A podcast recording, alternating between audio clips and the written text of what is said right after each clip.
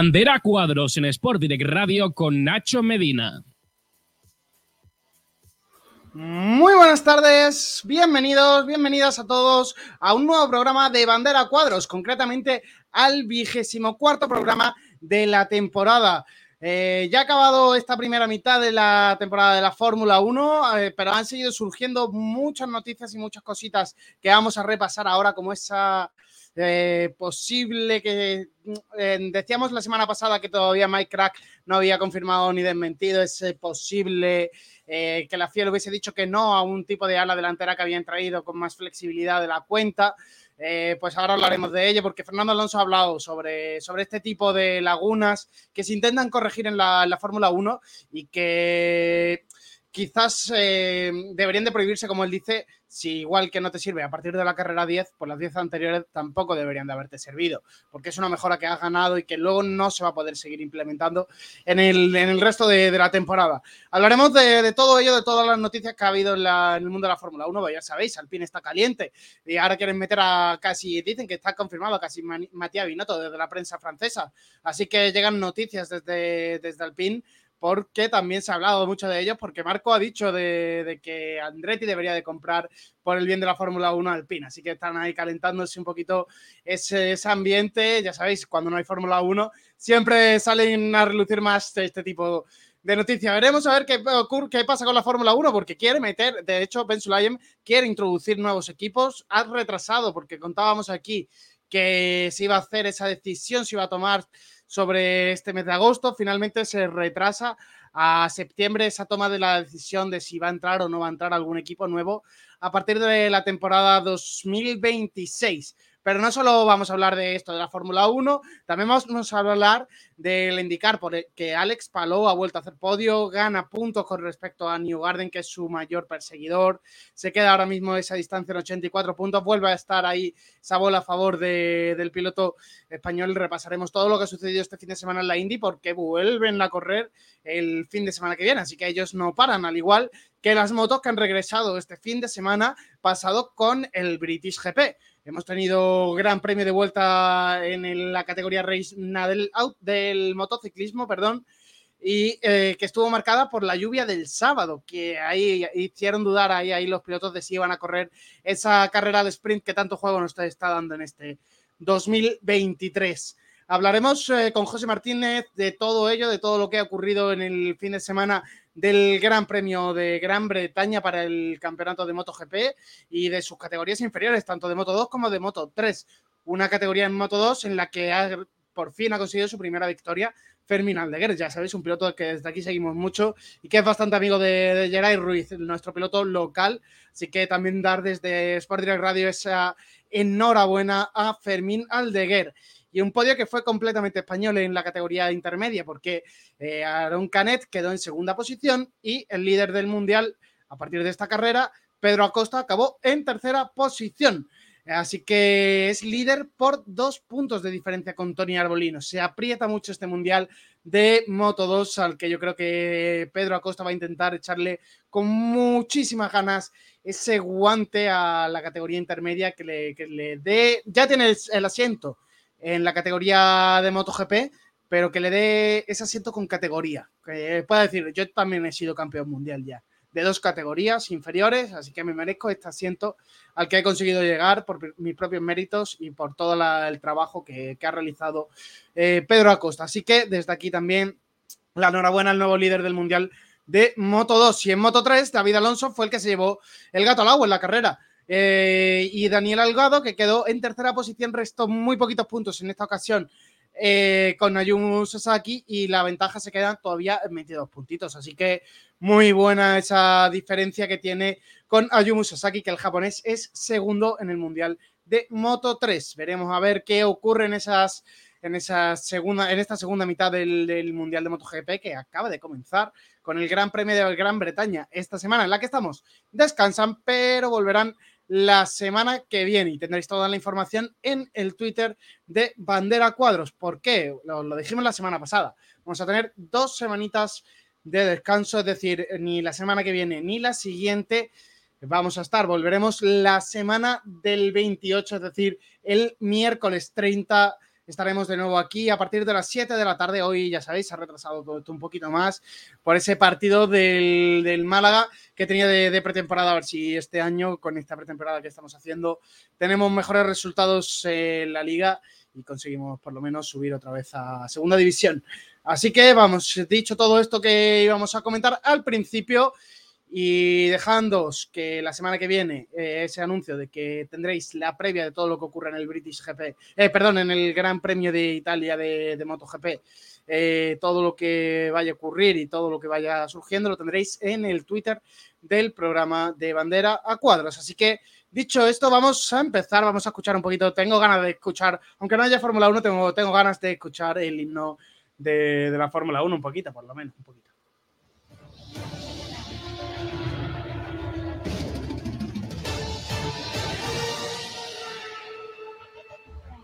Vamos a estar casi, casi un mes entero sin, escuchar esto, así que es momento para ponerlo, aunque sea para, para repasar las noticias, vamos a, vamos a escuchar un poquito este himno de la, de la Fórmula 1 que tanto nos gusta y que siempre es bienvenido en esta emisora y en todos lados prácticamente, donde a quien le gusta la Fórmula 1 al final nos hemos, nos hemos encaprichado de, este himno que se nos presentó hace un par, de, un par de añitos.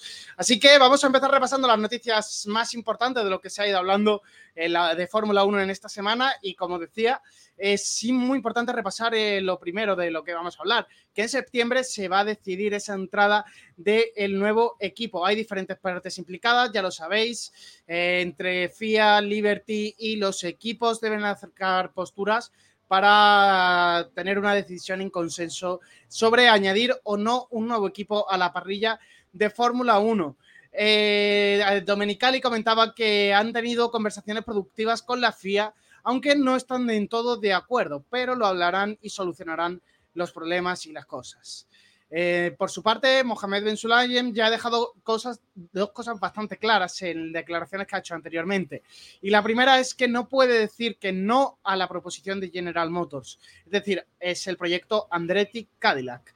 La segunda es que para la FIA es muy importante tener un constructor norteamericano y otro chino. Esto da también otro matiz ahí de que puede que no sean solo 11, sino que sean 12 equipos, porque la FIA quiera eh, incluir a un equipo también chino.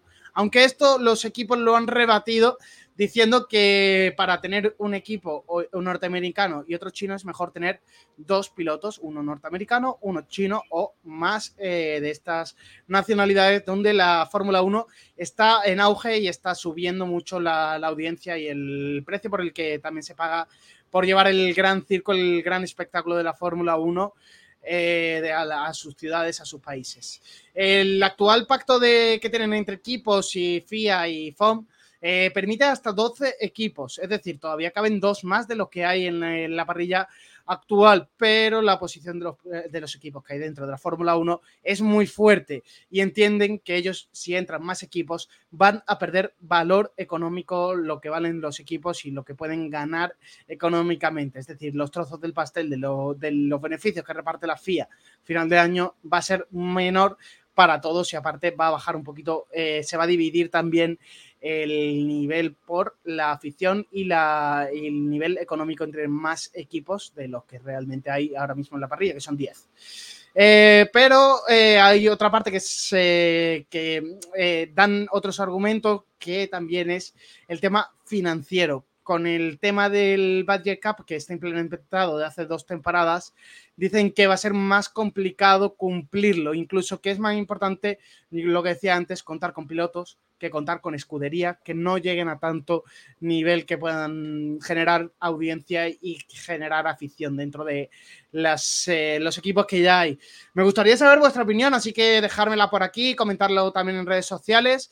Eh, ¿Qué opináis sobre la entrada de nuevos equipos? Si vosotros estáis a favor, os gustaría que entrasen, no os gustaría que entrasen, que fuesen equipos B, que fuesen equipos eh, que fuesen creador de todo tanto del chasis como de motores como de cajas de cambio para que no sufran ningún desprestigio de sus capacidades en ningún puntito de, la venta, de que ya sabemos cómo ocurre también con los motores Mercedes, como con las cajas de cambio, todas estas cositas. Dejármelo en comentarios si lo, hablaremos. Esto lo hablaremos todo, de todo ello eh, en la última semana de agosto, que será momento de repasar y de analizar todo lo que ha ocurrido en la primera mitad de la temporada. Tenemos el Power Ranking actualizado. Ahora, si queréis, lo, enseño un poquito para que veáis eh, las notitas que hemos puesto a lo largo de, la temporada y que también nos deis vuestro feedback de si nos aprobáis eh, puntuando las carreras y, los pilotos de la Fórmula 1 o tampoco estamos aprobados al igual que, la FIA. También eh, vamos a hablar ahora de, las posibles clasificaciones sin DRS. De hecho, la revista alemana, la perdón, la revista alemana Automotor Un Sport, eh, eh, está diciendo que esta, esta, propuesta está tomando bastante cuerpo eh, y va a ser una de las medidas que va a afectar directamente a Red Bull. Ya sabéis que Red Bull tiene mucha ganancia cuando abre el DRS, cuando utiliza el DRS, tiene mucha ganancia aerodinámica.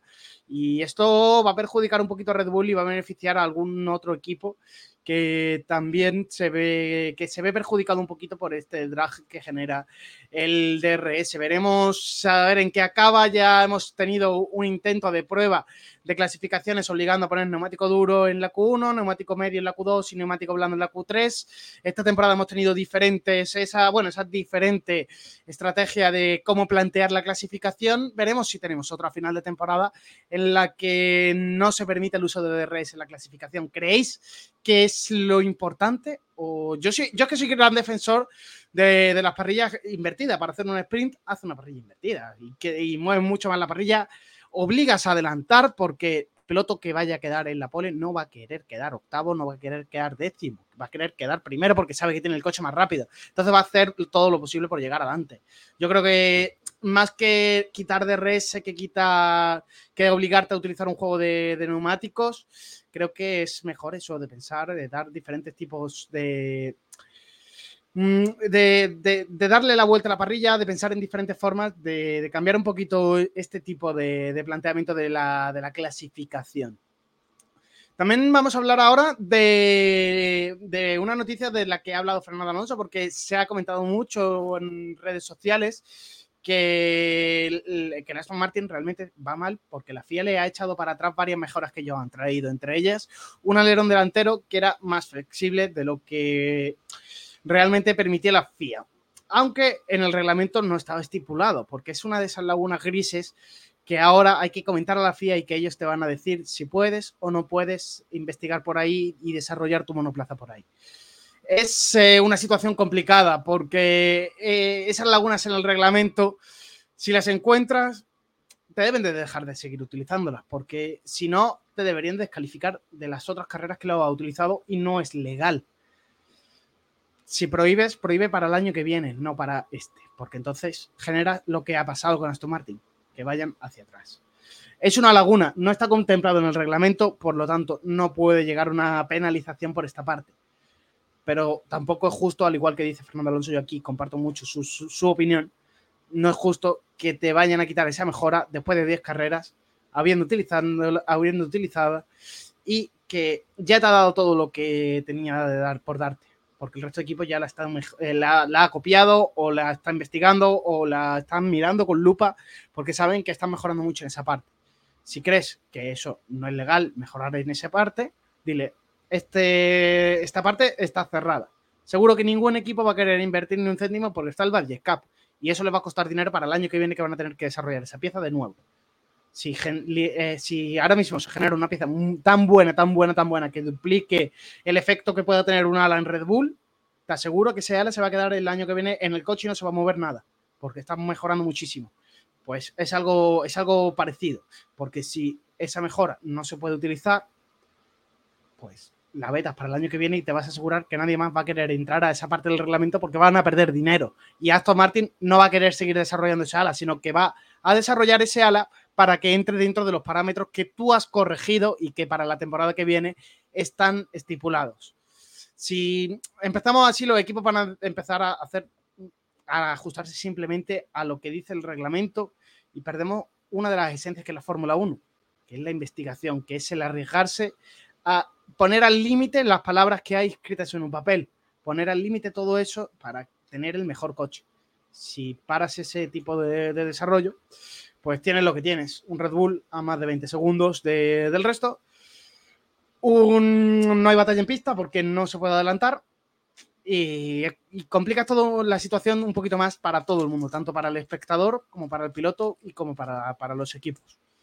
Es algo que hay que pensarse al igual que el tipo de, clasificación. Bastante, eh, me está saliendo al final un programa bastante crítico con la, con la tontería de, descanso de la Fórmula 1. Vamos a ver qué ha ido pasando un poquito por aquí por la semana. Un programa bastante crítico, aquí dándole, dándole palos a, toda todo el departamento de, de la FIA. ¿eh? desde que se va a meter a un nuevo equipo, desde que se va a cambiar los formatos de clasificación, hasta las declaraciones también de, Fernando Alonso, que, que, las leo, ¿vale? Para que las sepáis lo, que ha dicho exactamente el piloto eh, asturiano. Perdón. Eh, decía que eh, no tiene toda la información que tiene Pirelli, pero no soy fan de los cambios de neumático a mitad de temporada, ni a mitad de año, ni de los cambios de normativa a mitad de año ha admitido el piloto asturiano en declaraciones a la que publica Motorsport Next Auto. Eh, también ha declarado que nunca le ha gustado eso. No solo son los neumáticos, también hubo eh, algunas eh, partes en la temporada en las que cambió el sistema de escape a mitad de la misma y nunca fue gran fan de eso. Ha insistido Fernando Alonso en esas declaraciones al portal Motorsport Next Gen Auto. También hablando de esas mejoras, a los que sí le han funcionado y que no han tenido ningún problema con los reglamentos, ha sido McLaren, que vuelve a prometer más mejoras para esta segunda mitad de la temporada va a haber otra ronda de cambios en el chasis y en el suelo del monoplaza.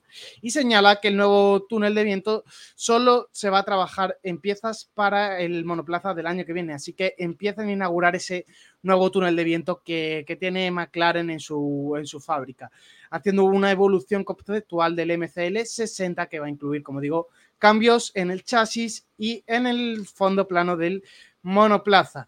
Y también han puntualizado que eh, van a implementar esas mejoras en algunos de los grandes premios que hay poco después del parón veraniego. Es decir, que no van a tardar demasiado en implementar estas mejoras de segunda mitad de la temporada y con el que plantearán acabar este 2023 haciendo puntuales mejoras, pero el paquete aerodinámico es el que ya hay. Así que paso adelante otro más de McLaren. Veremos si le recortan a Red Bull o son peoras como lo que ha traído Aston Martin. También se esperan para ellos mejoras de cara a la segunda mitad de la temporada y dijeron en las dos primeras carreras de la temporada. Así que hay que exigirles eso, que lleguen en esas dos citas y que realmente sean mejores. Esperemos que esta vez no nos quedemos ahí con la, con la miel en los labios. Eh, también vamos eh, a hablar de algo que está llegando un rum rum muy grande, ¿eh? Eh, que es la llegada de Matías Binotto a Alpine como jefe de equipo. Eh, según la prensa francesa, ya está cerrado. ¿Qué os parece? ¿Os gusta la incorporación del ex jefe de equipo a la escudería francesa después de que ya Luca Dimeo, el CEO de, Alpine, dijese que eh, quiere crear en Alpine la ilusión que hay en Ferrari, la ilusión de Italia que hay puesta en Ferrari, quiere crear, esa ilusión la quiere crear en Francia para Alpine. Quiere que Alpine sea el Ferrari de Francia. ¿Qué os parece esta, este cambio de, rumbo en, Alpine? Porque ya sabéis, se ha ido mucha parte de la directiva, Loren Rossi, se ha ido se, ha ido, se han ido muchos eh, de los ingenieros que formaban parte del desarrollo de este monoplaza se fueron la temporada pasada Ocon y, perdón, Ocon, Ocon no se va a ir nunca de este equipo. Le faltaría más, si no, no tendría más juego en la parrilla. Eh, perdón, se fueron de este equipo Oscar Piastri y Fernando Alonso. Muchos cambios que han ido, que han hecho que este 2023 tengan una situación complicada en Alpine, que ellos pensaban que iban a estar peleando por los podios a la altura que estaba el Aston Martin a principio de temporada y que entran duramente, duran duramente entran en los puntos. Les está costando hasta eso. Así que ese, ese problemilla que tiene Alpine hay que solucionarlo y darle la vuelta a la tortilla. A ver si la llegada de Matías Binotto puede causar ese efecto, aunque ya la veremos de cara a la próxima temporada, incluso un poquito pronto me parece a mí, no sé si terminará de, cumplir ese, tiempo de, de, Garden. Y ya de lo último que quería hablar yo de la, de la Fórmula 1 con vosotros, es de este cartelito, que obviamente lo analizaremos en el último programa de, de, agosto, ¿vale? Como os dije, que en el último programa de agosto vamos a analizar todo lo que todo lo que ha sido esta primera mitad de la, de la temporada y que y ya también con José, con Jaime y con David. Vamos a analizar todo lo que ha sucedido en esta temporada, vamos a ver nuestra ese, ese, cuadro que nosotros hacemos con las puntuaciones y lo veréis todo, pero también quería enseñaros esto primero, mira, la parrilla del año que viene, ahí hay huequitos libres, como el de Sargent en William, que puede cambiar, el de Zu, que no tiene contrato para 2024, confirmado, pero estaban ahí esos rumores bastante fuertes de que podría desaparecer ya del equipo en 2024. Ambos pilotos de Alfa Tauri no tienen confirmada su asiento para la temporada que viene. Ambos pilotos de Haas que tampoco lo tienen eh, asegurado. Y ese contrato de Hamilton que está ahí todavía sin asegurar. Semana que viene hablaremos de esto bastante, porque hay, hay asientos que, que son para, para mirar y para analizar. Y también vamos a ver, os enseño, voy a poneros ya que estáis aquí y habéis venido, pese a las temperaturas, pese al calor, pese al, a las pocas ganas que hay ahora mismo de estar sentado en una silla, vais a, estáis, eh, vais a ver ahora eh, ese, esa, ese, ese, esa puntuación, esa media que hacemos nosotros en Sport Direct Radio y que siempre eh, de, todas las carreras. Vamos a ver cómo, cómo ha quedado esta primera mitad de la temporada 2023, que como ya os digo, la semana que viene analizaremos en profundidad con los chicos que vendrán a, hablar aquí de todo esto, de todo lo que ha sucedido en esta primera mitad, que aunque pueda parecer que me está en otra liga, como, como ya visto aquí también, eh, hay bastante batalla por, por, las segundas, terceras, cuartas posiciones, hay batalla, por casi por las 10 primeras posiciones hay batalla, así que luego en el último programa de agosto, la última semana de agosto, debatiremos y hablaremos con el equipo de, todo, de todo esto. Pues eh, quitando ya todo esto, hemos terminado con la parte que tenía preparada de Fórmula 1. Vamos a meternos en territorio indicar, en territorio de, Alex Palou, porque no podemos decir otra cosa en esta temporada. Es su territorio, circuito al que va, circuito al que hace carrerón. En la última carrera no pudo ser, pero en esta, en esta volvió a entrar dentro del podio. Firmó otra carrera muy buena y que también hay que decirlo, le sonrió la, fortuna gracias a un safety car, a un full color yellow en la última parte de, la carrera, en las últimas 10 vueltas.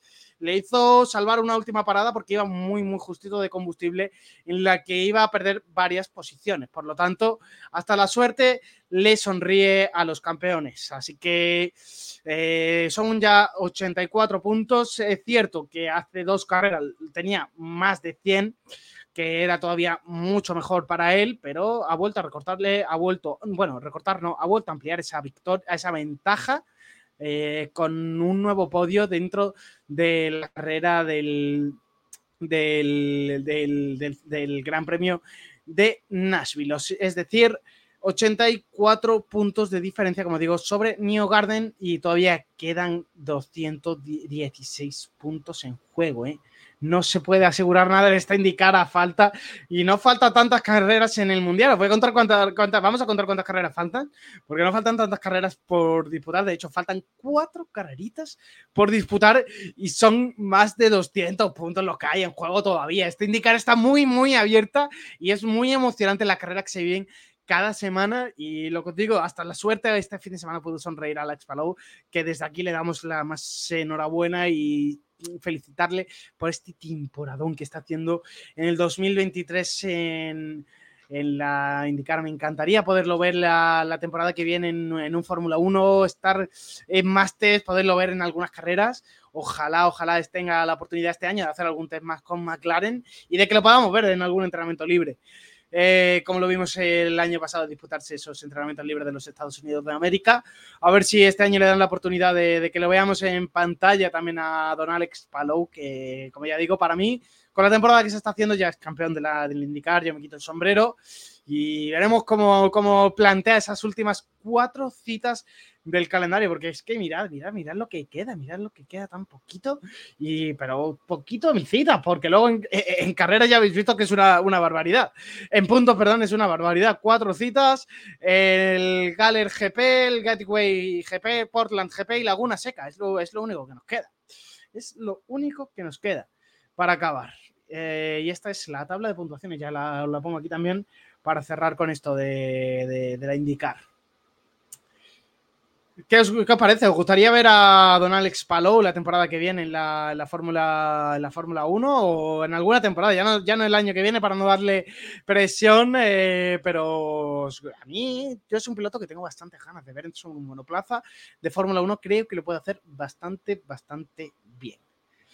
Y ahora sí, vamos a meternos en el plato fuerte del programa de hoy, en lo que hemos tenido este fin de semana y en lo que nos ha dado la vidilla ahí, eh, aparte de la indicar, lo que nos ha dado ahí vidilla, porque se, plantó un sábado interesante con lluvia y un domingo frenético en la que hubo una carrera con muchos adelantamientos y en la que ganó alguien que se esperaba poca gente, Alex Espargaro.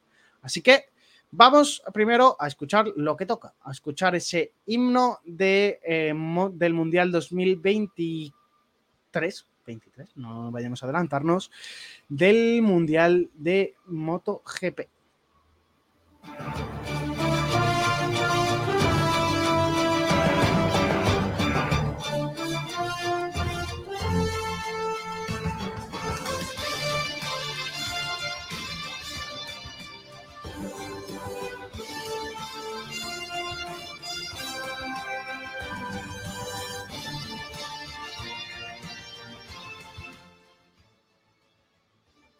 Este es ese himno de, que tiene la categoría de MotoGP, que también nos gusta escuchar, que nos encanta, un poquito menos que el de la Fórmula 1, hay que decirlo, porque es la copia de, del original, del que, del que de verdad sentimos cada vez que escuchamos antes de, de cada carrera. Pero este himno también muy bien hecho, que da toda la emoción antes de los sábados frenéticos de esa carrera de sprint de MotoGP y de, esa, de esas clasificaciones de categorías de Moto 2 y Moto 3 y a la carrera del domingo, la importante y que este domingo se la llevó Alex Espargaró. Eh, un Alex Espargaro que nadie podía pensar que podía ganar y que luego hizo unas declaraciones de, esta, de las que le gustan picantonas y de las que eh, decía que hay pilotos que no van a ganar porque él está en la parrilla como son Viñales, que todo les tiene, les tiene muy bien medidos y sabe tratarlos en carrera y darle ese pie a que no puedan ganarle en un domingo de carreras en el que le fue también, como digo, Alex Espargaro este domingo. Y Alex Márquez consiguió la victoria del sábado, un sábado complicado, de situación de pista complicada, en la que los mejores niveles de conducción salieron a reducir y Alex Márquez consiguió una nueva victoria de sábado. Así que dicho esto, dicho esta pequeña crónica principal, eh, voy a preguntarle a, José eh, Martínez por una cosita que ha llamado mucho la atención y es, bueno, ya lo habíamos escuchado a Fallo Quartararo, ahí os he revelado el protagonista de la noticia, ya lo habíamos escuchado criticar bastante al equipo al no suministrarle las mejoras que él tanto pide, pero ha sido todavía más crítico, ha ido más allá. Vamos a escuchar a José Martínez, que nos cuenta la noticia y que nos da un poquito esa opinión que él tiene al respecto sobre lo que ha hecho Fabio Cuartararo, que a mí personalmente no me gusta. Pero ahora, ahora yo doy mi opinión. Vamos a escuchar primero al encargado de las motos, a José Martínez. Bueno, Nacho. Fuertes declaraciones las de Fabio Cuartararo, que ha cargado contra, Yamaha, contra la fábrica japonesa. Unas declaraciones que, han provocado mucho eco y mucho ruido en, en todo el mundo de MotoGP el francés ha hablado un poco sobre esa falta de mejora en la moto y ha comentado lo siguiente. En Misano quiero pruebas. Yamaha tiene un mes para darme algo. Llevan tres años prometiéndome cosas en un documento de PDF de 10 páginas de las que luego no cumplen nueve y media. Este año ni siquiera quise ver el PDF. Prefiero ver la mejora de la moto. La moto de Misano será el 95% la de 2024 y aquí se verá si Yamaha me quiere en el futuro o no. Yamaha es mi prioridad, ya que ellos me trajeron al Mundial, pero ya les di una oportunidad y no habrá una segunda. Estas han sido las palabras actuales de, del campeón del mundo de, MotoGP, hablando un poco y cargando sobre todo contra esa, esa Yamaha que realmente no dice nada que, no se acorde a lo que estamos viendo. Una moto que no les deja ser competitivo, con un Fabio que va un décimo en el mundial y, y duodécimo su compañero de escudería.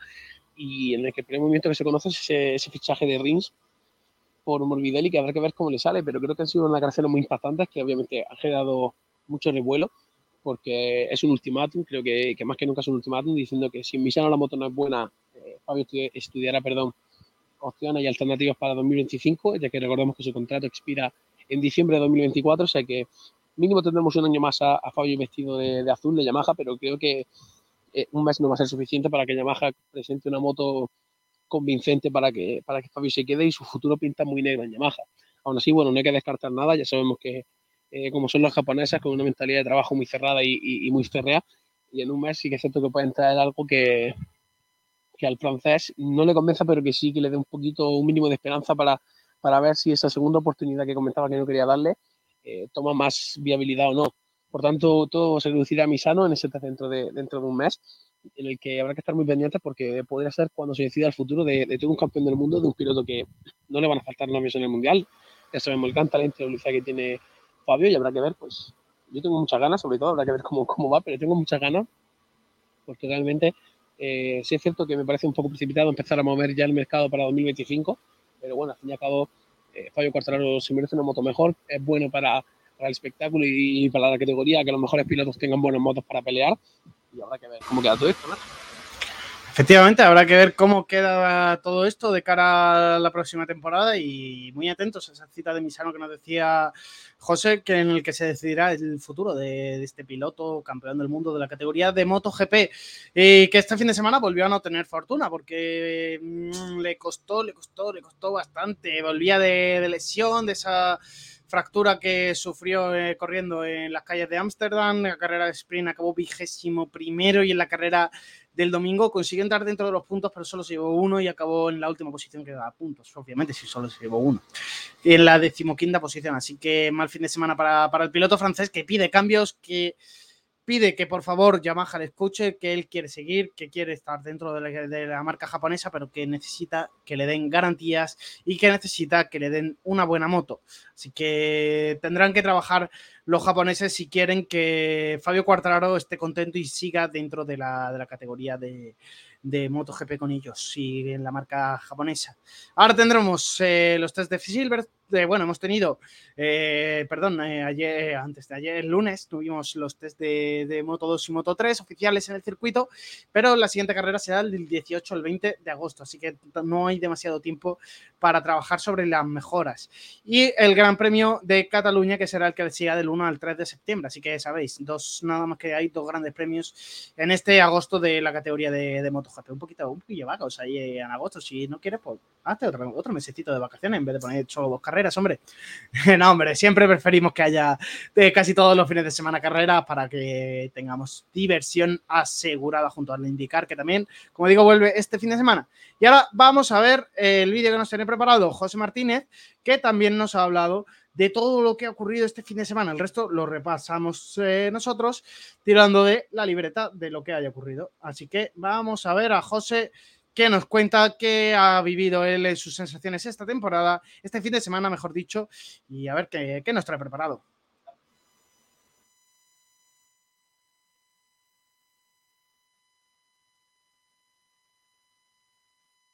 Estuvo marcado por la lluvia, con esa esa lluvia que hubo tanto viernes como sábado, que llegaron los pilotos incluso a plantearse en no salir a pista, pero que finalmente pudimos ver el domingo una gran carrera que fue declarada en seco, que luego, como comentaremos más adelante, tuvo la pequeña aparición de la lluvia y un fin de semana que volvió a demostrar una vez más que las Aprilia son muy fuertes en, este circuito de Silverstone. La marca de Noale consiguió un, gran resultado, se va de, de Silverstone con este gran resultado y habrá que ver cómo, cómo le va para el resto de temporada y sobre todo para, para los resultados individuales de cada uno, que yo creo que para Alice Espargaró, que fue el, ganador de la carrera, será una gran motivación.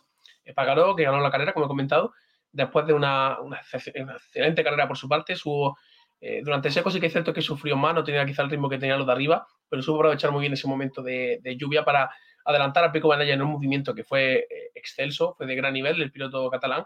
Se deshizo de Peco en la, en, última vuelta, en la última vuelta, justo aprovechando un poco que Peco tenía esa rueda delantera que usó blandos, entonces ya tenía estaba un poco más gastada, pero que, fue un, gran movimiento por su parte, que supo esperar muy bien su momento para, para darle el hachazo y ganar la segunda carrera en su, en su carrera, nunca mejor dicho.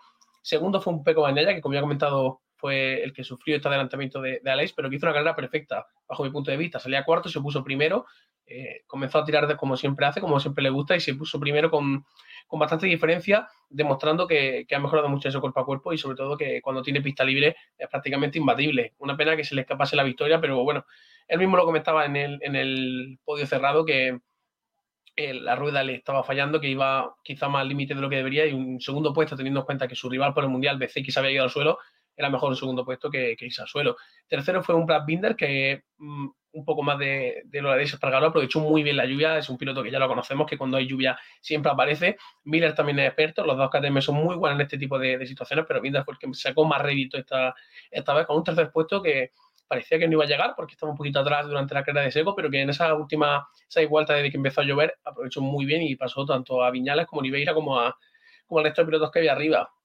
Oliveira es el, quedó cuarto en una carrera que realmente no se esperaba mucho de él. La Aprilia iba muy bien, pero hasta que no llegó la lluvia tampoco es que estuviese muy arriba. Estaba así que dentro del top 10 con bastante solvencia, creo que estaba octavo, pero que fue a aparecer esa lluvia y, y pegó un tirón excepcional del de, ganador de las dos únicas carreras que hubo sobre mojado el año pasado, fue Miguel Oliveira, demostró una vez más que es experto en, en estas circunstancias y se hizo con una cuarta posición de mucha valía para la Aprilia, que han metido pues eh, cuatro Aprilia, la, cinco Aprilias, perdón, en, las cinco primeras, tres Apriles, perdón, en las cinco primeras posiciones, ya que Mavri Viñales fue quinto, al que le vino todo lo contrario que a sus dos compañeros, la lluvia le vino un poquito mal, ya sabemos que un piloto que no le gusta mucho esa situación cuando caen unas pocas gotas, que no es que llueva, pero que va a empezar a llover, y finalmente cayó de, de ese posible podio que se preveía, quedó quinto, y pasó a la línea de meta justo antes de, de, un Jorge Martín que desde la primera vuelta en la salida tuvo un incidente que se fue muy largo, tuvo un, toque en la salida que sinceramente pues eh, fastidió toda la carrera, pero al final consiguió remontar y, y, meterse en un sexto puesto gracias a estas condiciones cambiantes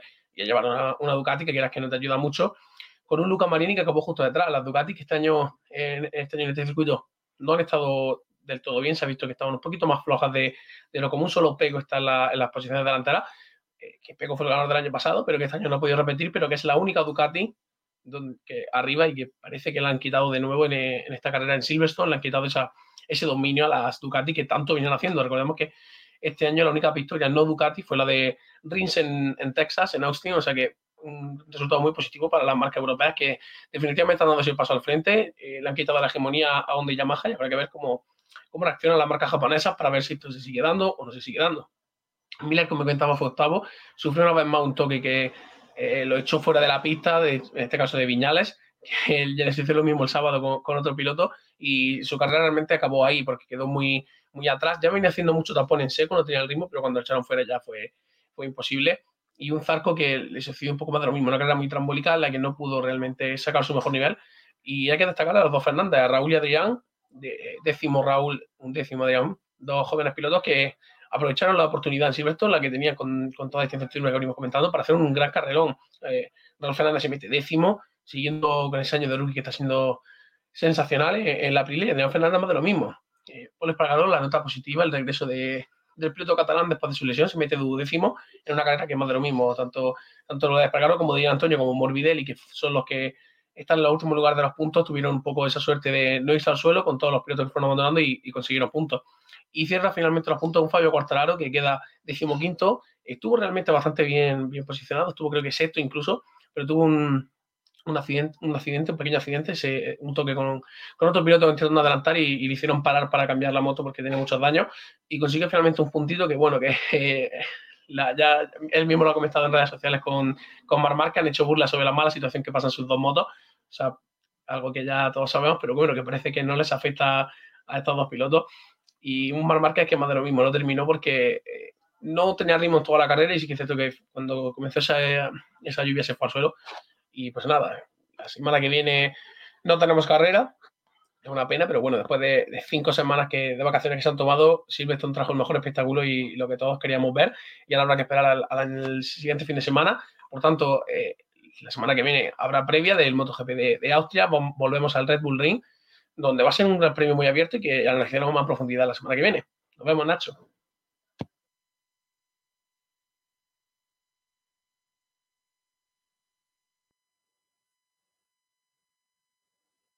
Y ahí está silenciado. Ahí está ese gran premio, eso es habitual en este canal. No, no hay directo que no haga que no me silencie en algún momento. Eso lo vais a tener siempre. para que no os olvidéis de dónde estáis.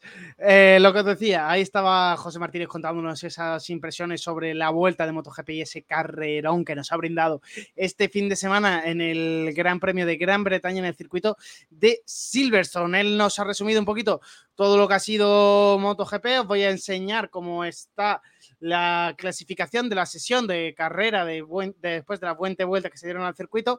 Así quedó la, sesión de, de la carrera del domingo que vivimos en el Gran Premio de Gran Bretaña, como digo, este 2023, que nos deja también, nos vuelve a dejar a Peco Bañaya, como sigue siendo el líder del Mundial. Así que poco cambio hemos eh, en este sentido. Eh, os lo enseño ahora mismo. Ahí está, Bañaya con 41 puntos de ventaja sobre Jorge Martín. Betseki, que es tercero, con 47 puntos de diferencia con respecto a Bañaya, 6 de diferencia con respecto a Martín. Y Binder, que es cuarto, con 131 puntos, 86 de diferencia con el líder y 9, eh, perdón, y 36 de diferencia con Marco Betseki. Después tenemos a Alex Espargaró, que ha cogido una gran cantidad de puntos este fin de semana, 30 en concreto, suma ya 107 y está a esa diferencia misma, 107 puntos, de Peco Bañaya, líder de la clasificación, y se encuentra a 15 puntos del piloto que está por delante, que es quinto y es Johan Zarco, con 122 puntos. Visto esto, hemos repasado todo lo de MotoGP de este fin de semana. Pasamos a Moto 2 y Moto 3. En Moto 2, que como os decía, ganaba este fin de semana tras una gran carrera y una gran emoción. Fermín Aldeguer, que conseguía su primera carrera para su primera victoria en la categoría de Moto 2 en el marco del Mundial, la primera victoria para Fermín Aldeguer con la Bosco Oscuro. Tanta emoción que tuvo que cuando llegó al podio lo reventó todo, se cayó, tiro al mecánico, se llevó por delante la lona que hay en el suelo siempre, ese cespecillo que vemos eh, de color negro siempre en el paddock de MotoGP, bueno, fue culpa de esa alfombra realmente la caída y que formó, vaya, me puedo imaginar esa emoción debajo del casco de haber conseguido tu primera victoria en Moto 2 después de pelearlo tanto, de sufrir tanto. Ha llegado, lo has conseguido y ahí en ese momento de celebrarlo con tu gente se le fue la mano del gas y no era que lío ahí en medio. Podría haber, y menos mal que no pasó nada, que el mecánico está bien, que no pasó nada y que por suerte eh, podemos seguir, eh, puede, seguir, eh, puede seguir en el marco del Mundial y seguir acompañando a Fermín Aldeguer en las, en las carreras. El podio lo completaron españoles, Aaron Canet cogió la segunda posición, sumó 20 puntitos y Pedro Acosta se acabó en tercera posición y recortó, sumó 16 puntos. Recortó sobre Tony Arbolino que es segundo en el Mundial. Y hay dos puntitos nada más, dos puntitos nada más de diferencia entre Tony Arbolino Pedro Acosta. Así que el Mundial de Moto 2 está al rojo vivo, pero muy, muy vivo. Vamos a tener emoción hasta la última carrera, seguramente, en el Mundial de Moto 2, porque Tony Arbolino no le va a poner las cosas nada fáciles al piloto murciano, al piloto de Pedro Acosta contra el piloto italiano. Así que tenemos, tenemos batalla servida aquí en el Mundial de la categoría intermedia en la que estos fueron los resultados. Izan Guevara no volvió a no tener buenas sensaciones encima de la moto, quedó 21. También repasamos esa, esas posiciones del resto de pilotos españoles, como son Manuel González en quinta posición, también Jeremy Alcoba en undécima posición, Albert Arenas en decimocuarta posición, Alex Script décimo octavo, Marco Ramírez décimo noveno, y me falta por ver aquí, seguramente en esta parte, sin clasificar Alonso y Sergio García. Ambos pilotos que no consiguieron acabar la carrera. Ahora pasamos a la categoría inferior, la categoría de Moto 3, los más jovencitos del Mundial. Bueno, primero vamos a repasar cómo está la clasificación del Mundial. Me olvidaba de lo más importante prácticamente, con un Pedro Acosta que es líder con esos dos puntitos de ventaja, como decía. Mira, mira, mira qué bien sienta eso para llegar ahí y dar ánimo al equipo. Un Pedro Acosta que viene a por todas y a llevarte este Mundial de Moto 2, que como digo, que le suba con honores a la categoría de MotoGP. Ya tiene el asiento asegurado. Pues ahora va a subir con honores, va a subir con todo el poder de poder decidir, de poder haber ganado un mundial de Moto 2 como el de la categoría intermedia tan complicada para muchos pilotos. Y que normalmente se necesitan esos dos temporaditas aquí para aprender todo muy bien y cómo funciona esta moto. 156 puntos para Pedro Acosta, 154 para Tony Arbolino, Jake Dixon a más de 52 puntos. Son 104 los que tiene el piloto inglés. Eh, Aaron es cuarto con 96 y Alonso López es quinto con 92. Eh, ha habido ese cambio de posiciones eh, por culpa de la caída de Alonso López que no acabó en, este, en esta carrera. Fermín Aldeguer, el ganador del domingo, es séptimo en el Mundial con 74 puntos a un puntito de Philip Salak, que es sexto, y a 80 y, no, perdón, y a 74 de cabeza de carrera del líder del Mundial de la categoría de Moto 3. Así que, bueno, eh, está bien, ¿no? Tres cuartitos de hora de programa, veraniego, fresquito, para que disfrutéis a corto plazo, ahí un poquito. Antes de irnos, os voy a dejar, eh, antes de irnos, os voy a dejar el planning de lo que vamos a hacer. Como os dije, vamos a tener dos semanas sin tener programa, del 14 al 30, mm, bueno, desde mañana, vamos a poner desde mañana 10 de agosto hasta el día 30, el 30 habrá programa a las 7 de la tarde, os espero aquí junto a David, a, a Jaime, a José y esperemos tener también a José Martínez para hablar de todo, todo esto, mucho más, debatir con todos y dar nuestros puntos de vista sobre esta primera mitad de temporada, sobre todo en la categoría de, Fórmula 1 y de las impresiones que va a tener José Martínez en la categoría de, de MotoGP y de Moto 2 para la segunda mitad de la temporada que ya ha comenzado para ellos. Así que hasta aquí el vigésimo cuarto programa de Bandera Cuadros. Si os ha gustado, ya sabéis, suscribiros, darle like, seguirnos, eh, comentar todo lo posible. Siempre vamos a estar con vosotros, siempre os escuchamos y siempre os respondemos a todo lo que nos ponéis. Así que nos escuchamos la semana que viene. Como siempre, muchas gracias por estar aquí una semana más. He dicho la semana que viene, ya me he confundido yo. Os escucho a finales de agosto. Nos vemos. Adiós.